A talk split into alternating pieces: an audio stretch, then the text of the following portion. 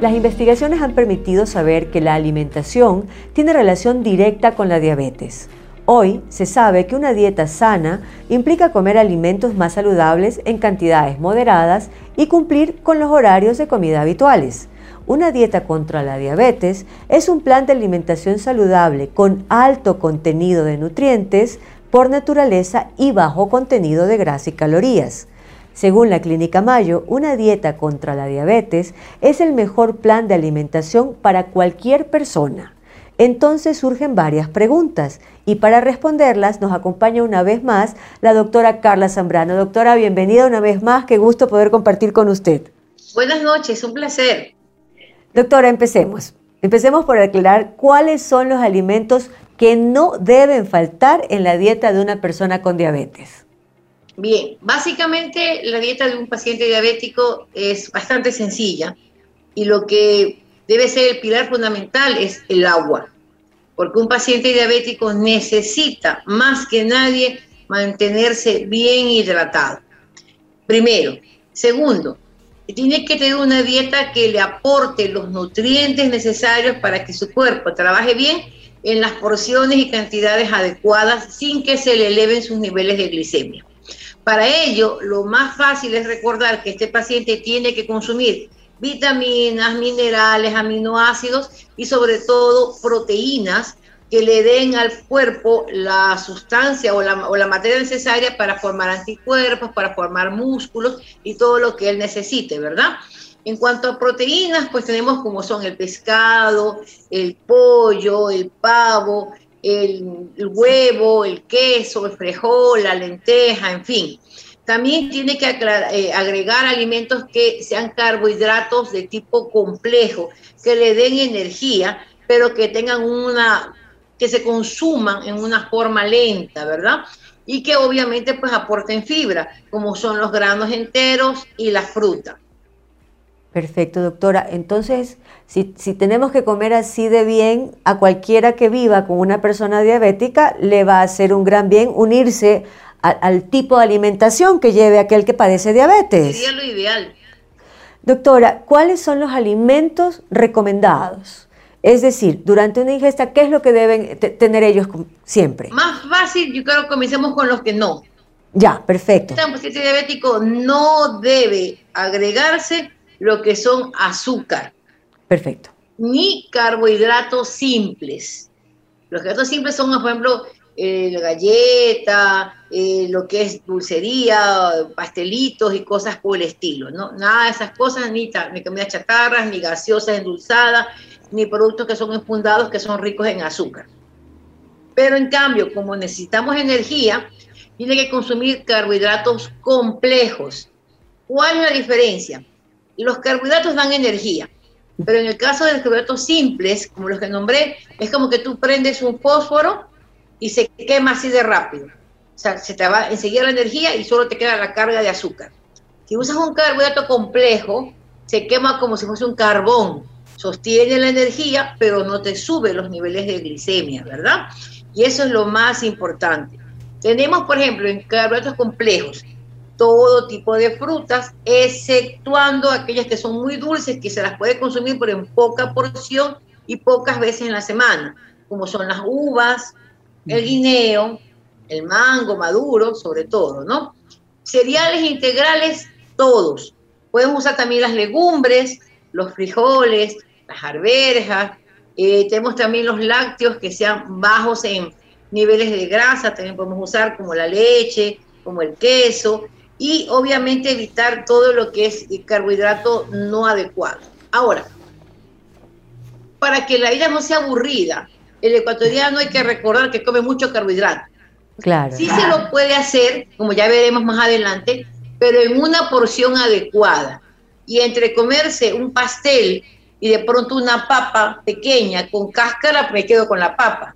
Entre comerse un pedazo, unas galletas y comerse, por ejemplo, una porción de verde, pero cocinado, no frito, me quedo con el, con el verde, con el plátano, ¿no? Y eso ya lo veremos más adelante. Y obviamente... ¿Y proteínas? Sí, claro. Y los alimentos ricos en fibra, antes de llegar a la proteína, pues como les dije, tenemos que trabajar con todo aquello que, le, le, aporta fibra al cuerpo. ¿Qué es la fibra? Las fibras son esos residuos de alimentos que no alcanzas a digerir, como son los vegetales crudos, la cáscara de algunas frutas cuando las masticas, ¿verdad? Eh, cereales integrales como son, por ejemplo, comerse la avena cruda, no hervida, que aporta fibra. ¿Por qué es buena la fibra? La fibra, primero, que limpia tu salud intestinal. Segundo, que te ayuda a bajar los niveles de colesterol y reduce los niveles de azúcar que puedas absorber de los alimentos en tu intestino. Y puedes también consumir eh, granos de frutos secos, como son las nueces, las almendras, las macadamias, claro que en porciones pequeñas, máximo un puñito, una vez al día, ¿no? Ahora, con respecto a las proteínas, las mejores proteínas para el diabético son las eh, proteínas de tipo carne magra, como son el pescado, que es extremadamente bueno, sobre todo para el corazón. Recordemos que los pescados son ricos en omega 3, que es una sustancia que limpia incluso la pared de las arterias por dentro, ¿verdad? Y debemos consumirlo por menos dos veces por semana. De ser preferible consumir pescados que sean de tamaño pequeño, no muy grande, porque los muy grandes, sobre todo como la caballa gigante, son eh, pescados que suelen andar en altas, en mucha profundidad, donde hay niveles de mercurio más altos. Los pescados de menor tamaño suelen estar en niveles más eh, superficiales del mar, donde los residuos de mercurio pues también son mucho más bajos.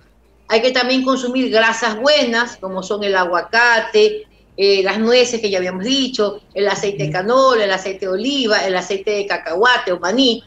Pero ojo, estos aceites son buenos porque los comes crudos, encima de una ensalada, una cosa así. Si tú quieres freír con estos aceites, los dañas y se vuelven tóxicos. Eh, creo que es lo más importante de recordar. ¿Es ahí donde entran las grasas?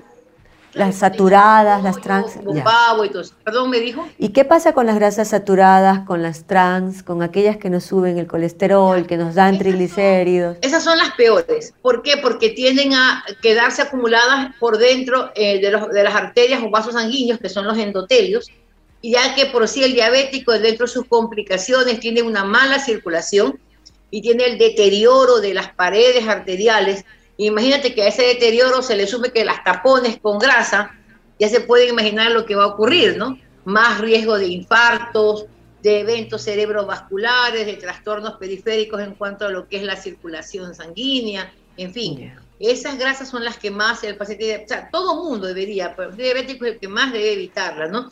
Y tenemos lo que son las grasas saturadas, que son las que son muy ricas en grasas, incluso en ciertas proteínas, que son muy ricas en grasa, por ejemplo, el tocino, las salchichas, todo tipo de embutidos. en cuanto también a los aceites, hay que evitar sobre todo lo que es el aceite de coco y el aceite de palma, que son muy ricos también en grasas saturadas. Tenemos también las grasas trans, que son las que más debemos tratar también de evitar, que son las que se encuentran presentes en todo lo que es pastelitos, bocaditos, tortas, galletas y todo ese tipo de, situaciones. Eh, todo lo que es mantequilla, todo lo que es margarina, que si bien es cierto, a la gente le gusta mucho por el sabor, pero el efecto a lo largo es terrible. El colesterol, recordando que no podemos, el paciente diabético no puede superar una dosis de 200 miligramos de colesterol por día, puede consumir huevo, pero evitar un poco las yemas, no abusar de ellas, no consumir mucho lo que son vísceras, que suelen ser ricas en colesterol también, tratar de evitar las cosas fritas, comer más bien las cosas de, tipo, de forma de hornada o asadas, en fin. Y obviamente, aunque no es una grasa, el paciente diabético debe recordar también cuidar mucho sus niveles de sodio en la dieta, más aún si es diabético e hipertenso. Perfecto. Doctora, ¿hay modelos de platos especiales para los diabéticos o el tema de la alimentación tiene que ser adaptado a cada persona? Bueno, en realidad el paciente diabético debe tener cada uno su alimentación, su alimentación de acuerdo a su edad, de acuerdo a su talla, a su masa corporal y a la actividad que realice. No es lo mismo un paciente diabético que es oficinista que un paciente diabético que es jornalero, por ejemplo, ¿no? El desgaste de ambos es diferente y tienen diferentes necesidades o requerimientos. Pero lo que sí se puede decir como norma general, eh, hay un modelo de plato que es muy fácil de recordar, que es coger un plato básico, hondo, eh, perdón, plano, grande, partirlo en la mitad y a, la, y a una de las mitades partirlo en la mitad Entonces, la mitad grande entera es la porción de vegetales o ensaladas que tú debes consumir en tu comida. Ensalada, vegetales, qué sé yo. En la otra porción, el cuarto que queda, pues es la proteína. Y en la otra porción que queda también, que es un cuarto pequeño, es un carbohidrato complejo. Como habíamos dicho, una papa con cáscara, algún tipo de plátano, inclusive ocasionalmente una porción de arroz, pero es muy sencillo. El carbohidrato es apenas un puño, eh, la proteína es la palma de una mano y los vegetales o ensaladas son dos puños. Entonces, como que es más sencillo así, ¿no? Pero obviamente los ajustes se afinan de acuerdo a los requerimientos. Y recuerden, por Dios, que ese plato es ideal para cualquier persona con o sin diabetes. Entonces, apoyar al paciente diabético dentro de la familia se vuelve muy fácil si tomamos conciencia que es un tema no de dieta, porque como que la palabra dieta es satanizada muchas veces, ¿no? Dieta es morirme de hambre, cuando, cuando es un tema de alimentación balanceada. Y, vamos a esa pregunta, doctora. ¿Es importante crear un plan de alimentación correcto y balanceado para las personas con diabetes entonces? Y para todo su entorno, digámoslo así. Es lo ideal, es lo ideal porque debe más o menos ayudarse. El, el gran problema es el desconocimiento. Y a veces el médico, por falta de tiempo, por el número de pacientes que tiene que atender, no le da esta información al paciente. Entonces, para alguna ama de casa regular, se le hace complicado hacer una comida para el enfermo y una comida para el resto de la familia, como dicen ellos, ¿no? Entonces, lo ideal más bien es que el paciente se integre a la alimentación general de la casa, pero una alimentación saludable, que le hace bien al paciente y que le hace bien al resto de la familia, y que inclusive económicamente es más rentable, ¿verdad? Entonces, como yo siempre le digo a los pacientes, a ver, una me casa sencilla, me dice, doctora, mi esposo es diabético, ¿qué doy de comer? A ver, señora, no se complique. La regla de oro es que es un carbohidrato por comida y que el carbohidrato debe ser complejo. Ya les explico lo que son los complejos. Bueno, a ver, por ejemplo, ¿qué va a ser de almuerzo hoy día? Yo pensaba hacerles un arroz con seco de pollo, me dice ella, y una sopa de fideo. Ok, la sopa la sacamos porque ahí no hay ninguna, ningún valor nutricional, solo es puro carbohidrato que me estás nombrando, papa, fideo y agua Vámonos con el segundo. A su esposo le pone un puñado de arroz, la presa de pollo y dos puñadotes de ensalada. Y todos coman igual. Y no, se lo trata, y no se lo trata como a un enfermo, que, porque, porque da la impresión de que cuando uno dice voy a cocinarle al enfermo es aquel que está convaleciente y va a pasar dentro de poco y, se queda como en el recuerdo. El paciente se siente mal de esa forma. discriminado. Excluido de la mesa familiar. Listo. Doctora, de siete días de la semana, ¿es necesario comer de manera estricta todos los días o por ahí pueden tener un día de asueto, un día libre, un paciente con diabetes? Mira, todo lo que está tensionado se termina rompiendo.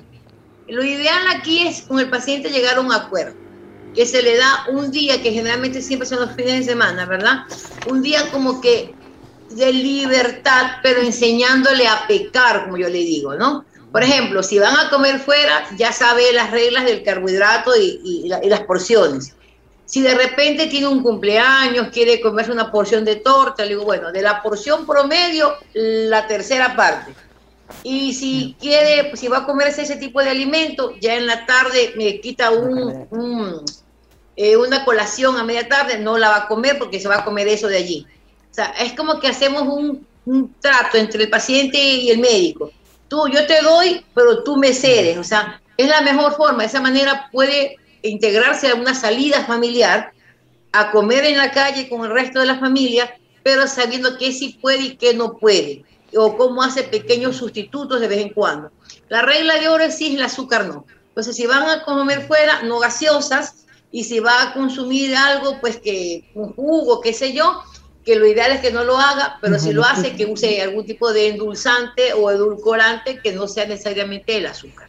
Doctor, usted acaba de mencionar una palabra, el tema de la colación. Las personas con diabetes, y si hablamos en general de, de, una nutrición balanceada, no deben comer estrictamente tres veces al día, debe ser por lo menos cinco veces al día. Es así, ¿verdad? Tiene que tener cinco comidas al día, desayuno, media mañana, almuerzo, media tarde y merienda para evitar los picos de glicemia o para evitar hipoglicemia, que también puede hacerla. Obviamente el chiste es que a la media mañana o a la media tarde la colación sea algo ligero. En el caso normal, una media mía puede ser una fruta, eh, o puede ser, por ejemplo, una manzana, o puede ser unas cinco o seis frutillitas, o puede ser, si es una fruta más dulce, como tipo una papaya o un melón o la sandía, es media taza de fruta picada, ¿no?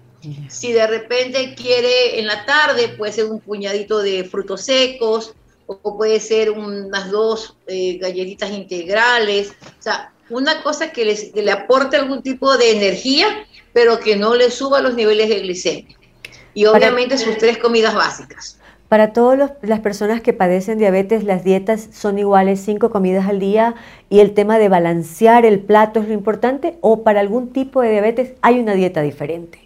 No, básicamente es una regla general. Todo paciente diabético, incluso tipo 1, tipo 2 o diabetes gestacional, siempre se les sugiere que hagan las cinco comidas, ¿no? Tres principales, dos intermedias o colaciones y básicamente la regla de las porciones se maneja igual, lo que cambia de pronto es la cantidad calórica, la cantidad de ciertos nutrientes por su edad, por su condición o, ciertas restricciones secundarias. Listo, doctora, muchísimas gracias por habernos acompañado y a recordar, una nutrición balanceada beneficia a todos. El tener un paciente diabético en casa es una alerta porque significa que algo en el tema alimenticio, sobre todo la diabetes tipo 2, hemos hecho mal. Porque es un desbalance en nuestra nutrición, es un desbalance en nuestra actividad física que está hablando de una mala alimentación en nuestra familia. Entonces, importantísimo acompañar, importantísimo comunicar. La diabetes es un mal que afecta a toda la familia, pero que puede traer beneficios para toda la familia en el tema de una buena nutrición, que aunque es un gran tirón de orejas, pero puede decir a tiempo evitar que venga uno más. Podríamos decirlo así, doctora. Así es, totalmente de acuerdo. Una diabetes, como siempre digo a la gente, tener un diagnóstico de diabetes no es una sentencia, simplemente es un llamado de atención en que puedo vivir mi vida plenamente, pero siendo más consciente de mí y cuidándome un poco más. Muchísimas gracias una vez más por acompañarnos en Escucha tus nervios. Espero poder volvernos a ver muy pronto. Hasta pronto. Gracias, doctora.